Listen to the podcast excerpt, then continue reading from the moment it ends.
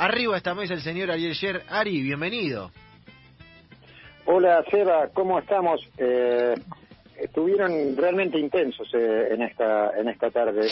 Quiero decir, viste que ahora el adjetivo intenso se usa para casi para cualquier cosa. Bueno, eh, eh, pero fue un programa de, de, intensidad emocional hasta acá y de, de eh, oportunidad para pensar y, eh, y además eh, yo creo que Bronzini, Bronzolini es eh, un talento de tal magnitud que casi casi hace la columna que tengo que hacer él, porque como de los piojos eh, es de alguna manera poesía que tiene que ver con el deporte, si bien las primeras estrofas que hicieron Andrés Ciro Martínez y Miguel Ángel Rodríguez son eh, no, nos remiten a otro lugar, después terminamos bailando arriba del ring y vamos a quedar como Ali, ¿no? Que así se llama la canción, como Ali. Así que eh, hubiera sido una tentación ir por ahí y me da un pie ir por ahí para la búsqueda que tenía en esta tarde. En esta tarde en que hemos construido este espacio eh, no solo eh, desde mi, mi módica garganta, sino con la ayuda de otras gargantas que vamos a escuchar.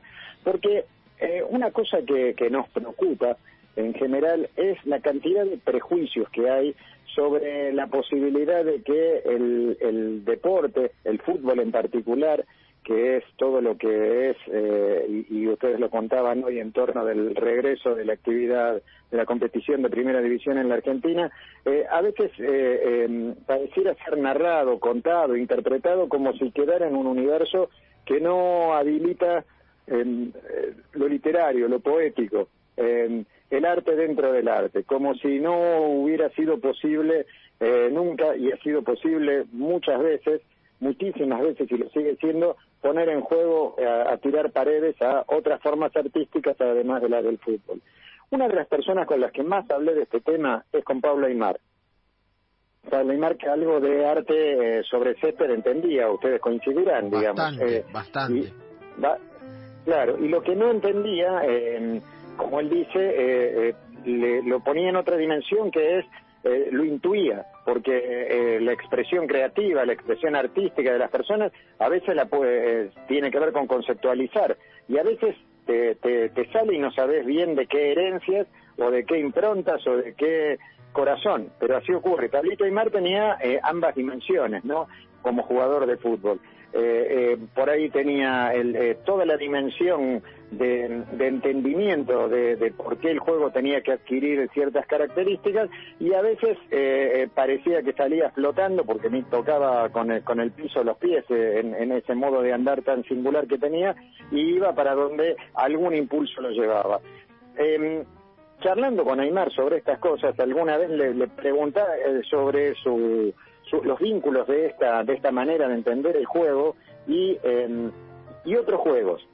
Eh, y bueno, él me, me, ayudó a entender una serie de condiciones, de, de, de conexiones, pero la mejor me la dijo un día eh, cuando iba a presentar un, un, cuento de él y eh, eh, un cuento de él que se llama El Maracaná de la calle España, un cuento que remite a un gran gol que hizo su viejo ahí en la calle España de Río Cuarto, y él me dijo, al final, el fútbol es un gran canal de expresión.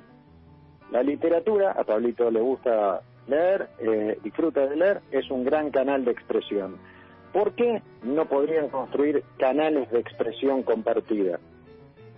Eh, Aymar, que dirían los que piensan sobre el fútbol, entiende el juego y expresa el juego, me parece que dio una buena síntesis eh, y me parece que, que además eh, vio que a veces los juegos se entrelazan para generar otros juegos.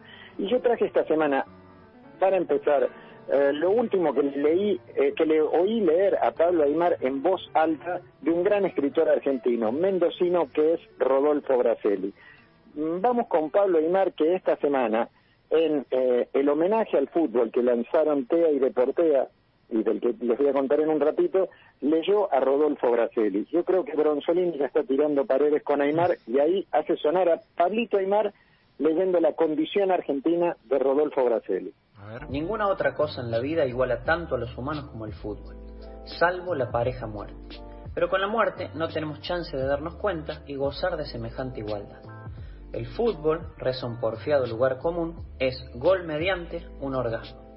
Agreguémosle, es el único orgasmo que pueden tener con semejante intensidad el joven y el anciano. el magnate y el marginado, el sabio y el analfabeto. El fútbol es una patria, y mucho más. En cuanto patria es un fervor más sostenidamente intenso que la patria misma, la explicitada por mapa, bandera e himno. Todas las religiones, reunidas, encontradas en armonía, funcionando en sinfonía ecuménica, no convocan tanta intensidad y desvelo como el fútbol, y más a propósito de los mundiales.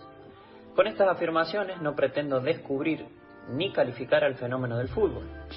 Estoy tratando de describirlo, fuera del elogio o de la crítica.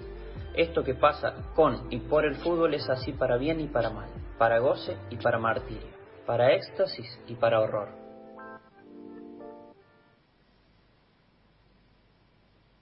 Ahí estaba, ¿no? Pablito y Mar, lo escucharon bien eh, y lo, lo, registraron bien. ¿sí? Pablito y Mar, eh, leyendo a un, a un capo de la literatura, Rodolfo Braselli, que, eh, que la dejó escribiendo y que cuenta y que nos cuenta. Ese, eh, ese prejuicio, ese largo prejuicio, nunca se ha correspondido, el prejuicio de que la literatura y el fútbol no, no tendrían por qué vincularse, porque yo soy del fulbito, porque yo soy de la literatura. No, no, puede ser de muchas cosas y de más cosas que esas. Eh, ese prejuicio justamente eh, ha sido mm, desarticulado, bastante desarticulado en tiempos eh, recientes.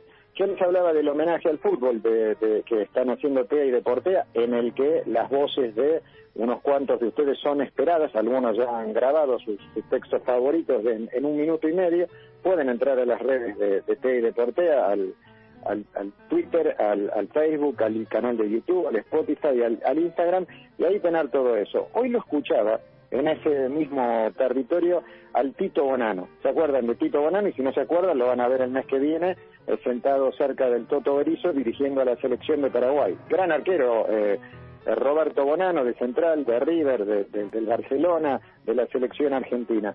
Y Bonano em, encontró, me decía, en el mundo de la literatura, en algunos textos que hablan sobre los arqueros, la, la explicación de ciertas cosas que él hacía sin poder explicarse.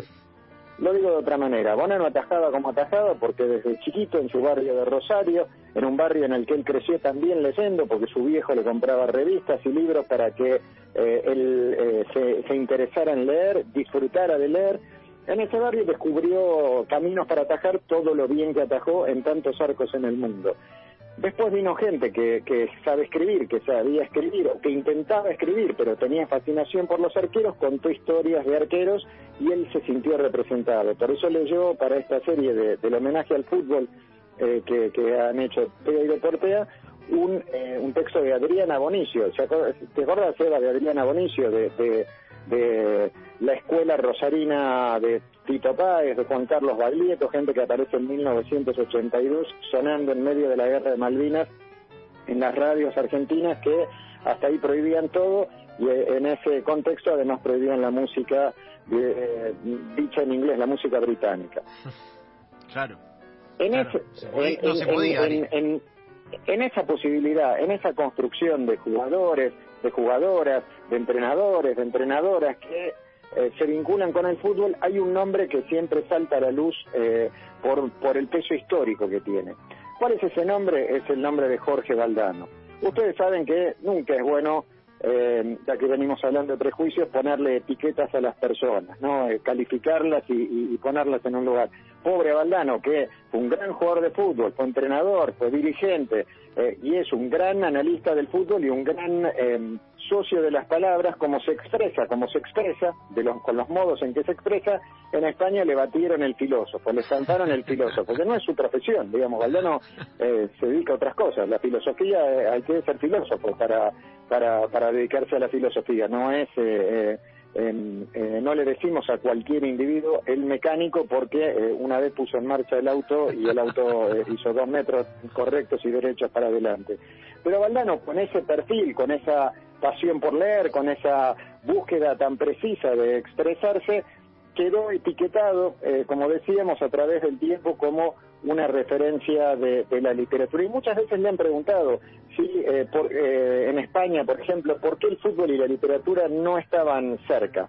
Él decía que eso no era cierto, que él venía de un país, la Argentina, donde hay montones de testimonios desde hace muchas décadas, él decía mucho antes inclusive que, que aparecieran Roberto Fontana Rosa y Osvaldo Soriano, en, eh, en, con testimonios a montones de que los escritores y las escritoras eh, tienen interés por el deporte. Por ahí no estaba legitimado que escribieran de fútbol porque parecía que el fútbol y la literatura iban por avenidas que no se cruzaban nunca, pero les interesaba y lo han contado. Valdano también participó de esta experiencia que se está desarrollando, el homenaje al fútbol, eh, que nos eh, pone en conciliación, en potenciación al poder de la palabra y al poder de la pelota, y leyó un texto de un periodista vasco que se llama Ander Izaguirre. Vieron que este es un año de una gran campaña de la Real Sociedad. Nosotros no entendemos bien qué hace el Barcelona en, debajo de, los diez primeros en la tabla de España. No entendemos muy bien en qué consiste eh, el Elche y su campaña llena de argentinos y lo que entendemos a veces preferimos no querer del todo entenderlo sin quitarle mérito deportivo al equipo. Eh, no sabemos si el Real Madrid está en declive o, eh, o se especializa en ser puntero en España con declive, pero la Real Sociedad está jugando muy bien.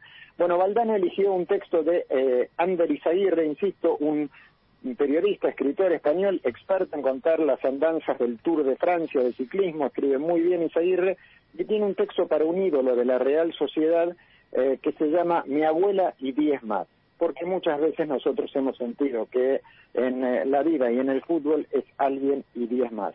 Bueno, en estas horas de reivindicación de los lazos del deporte con la literatura, en estas horas en las que hablaremos todos de los 60 años de Diego Maradona, que hizo poesía arriba del pasto y que volvió al pasto un, hecho creativo y un hecho imaginario y un hecho literario todo el tiempo. En estas horas eh, voy a cerrar esta larga interlocución eh, dándole la palabra a Jorge Valdano, no para que le digan el filósofo, sino para que en el homenaje al fútbol de TEA y de Portea, que sigue sonando en las redes de esa institución, eh, suene la voz de Valdano y nos recuerde a través de Ander y Zaguirre que queremos a los ídolos, que las palabras nos pertenecen, que el fútbol nos pertenece, que los sueños nos pertenecen y que todo, en definitiva, es un montón de arte que nos está esperando. Yo les mando un abrazo y a Valdano le digo que día Bronzini y Bronzolini les cuente lo que les va a contar.